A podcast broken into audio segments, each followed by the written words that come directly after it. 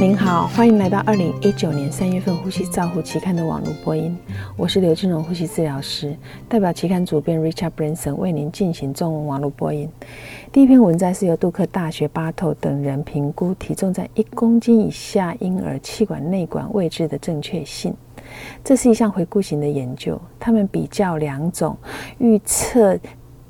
婴儿气管内管位置的适当性的两种公式。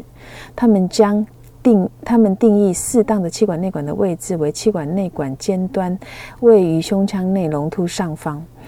胸部 X 光片上大概是在第二跟第三胸椎的位置。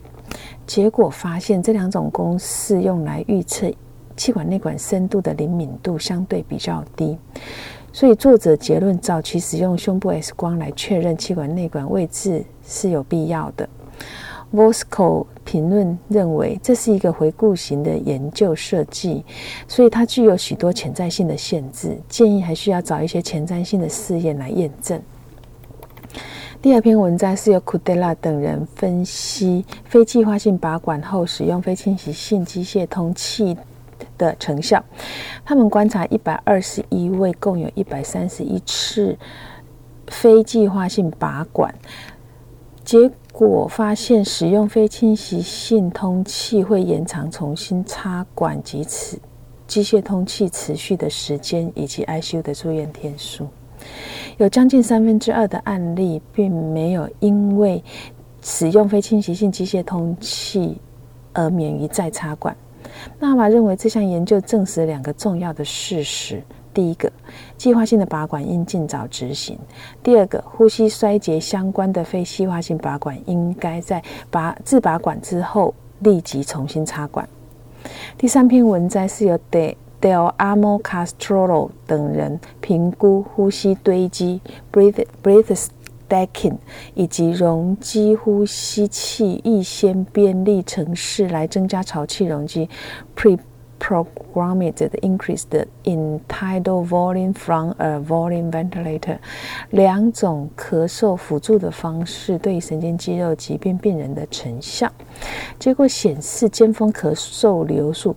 （cough peak flow） 的技术是可以比较得到比较高的咳嗽尖峰流速值。他们建议监测吸气流量可以鉴鉴别比较好的咳嗽尖峰流量的方法。To s c i e n t 认为这些方法是既聪明又有效。他还指出，这些方法避免了需要辅助设备进行咳嗽辅助，降低成本和简化照护。第四篇文摘是由陈陈等人评估。肌肉电刺激 （EMS） 在长期呼吸器依赖病人受试者肌肉功能的影响。结果显示，这种电刺激可以增加肌肉的力量，但是不会改变肺功能。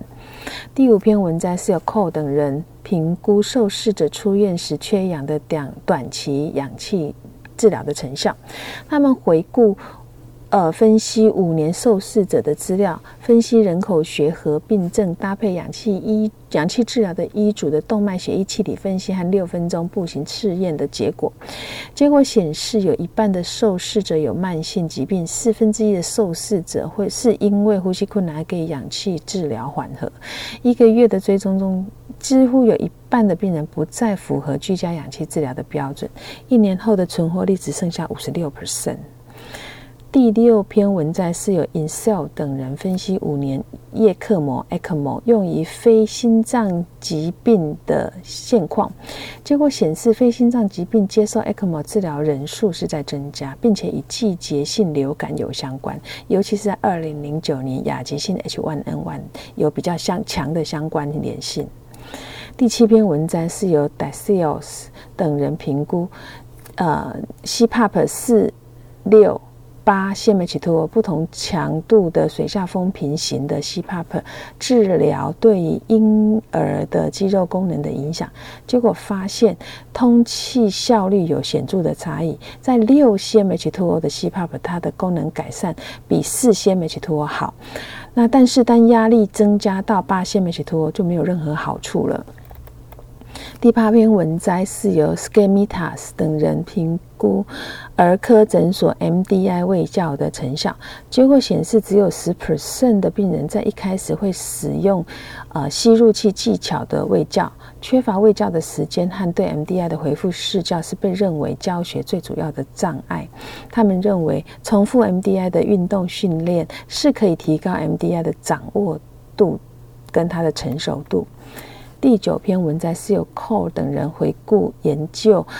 患有间质性肺疾病的病人，他的受试者运动性呼吸困难和居家氧气治疗医组的相关结果，发现运动性血氧饱和下降在间质性肺疾病病人是很常见的，居家氧气治疗的医组与运动能力下降和肺功能不良有关。第十篇文摘是由 Boyer 等人评估一种十小时电子测试 （ten-hour e-test） 在疑似呼吸剂相关肺炎 （VAP） 的受试者拟定抗生素治疗的床边测试的成效。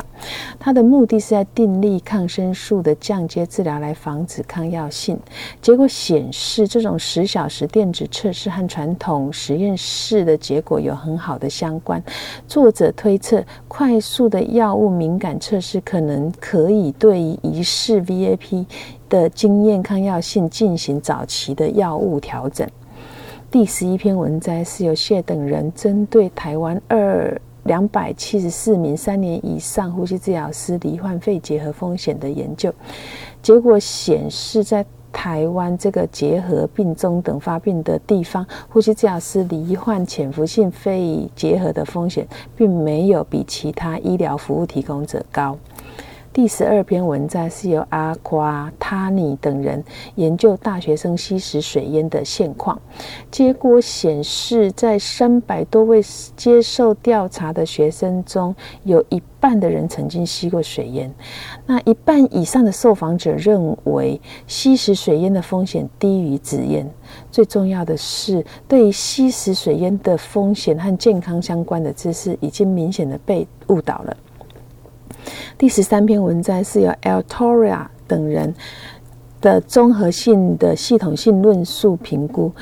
他们呃关于电子烟对于肺部及其他器官的影响。第十四篇文章是由李等人系统性的评价 c o r h a s d e n 对氯己定对于机械通气病人进行口腔护理的死亡率分析，结果并不支持 c o r h a s d e n 与机械死亡相有相关。以上是三月份的呼吸照护期刊中文网播，由中国医药大学呼吸治疗系刘金荣呼吸治疗师的翻译播音，朱阿成呼吸治疗师的修稿与审稿。如果您想进一步的了解原文的内容或过去的议题，请您上美国呼吸照护期刊网站 www 点 r c j o u r n a l 点 c o m。你也可以借由网络的订阅，自动收到未来的网络播音。谢谢您的参与，再见。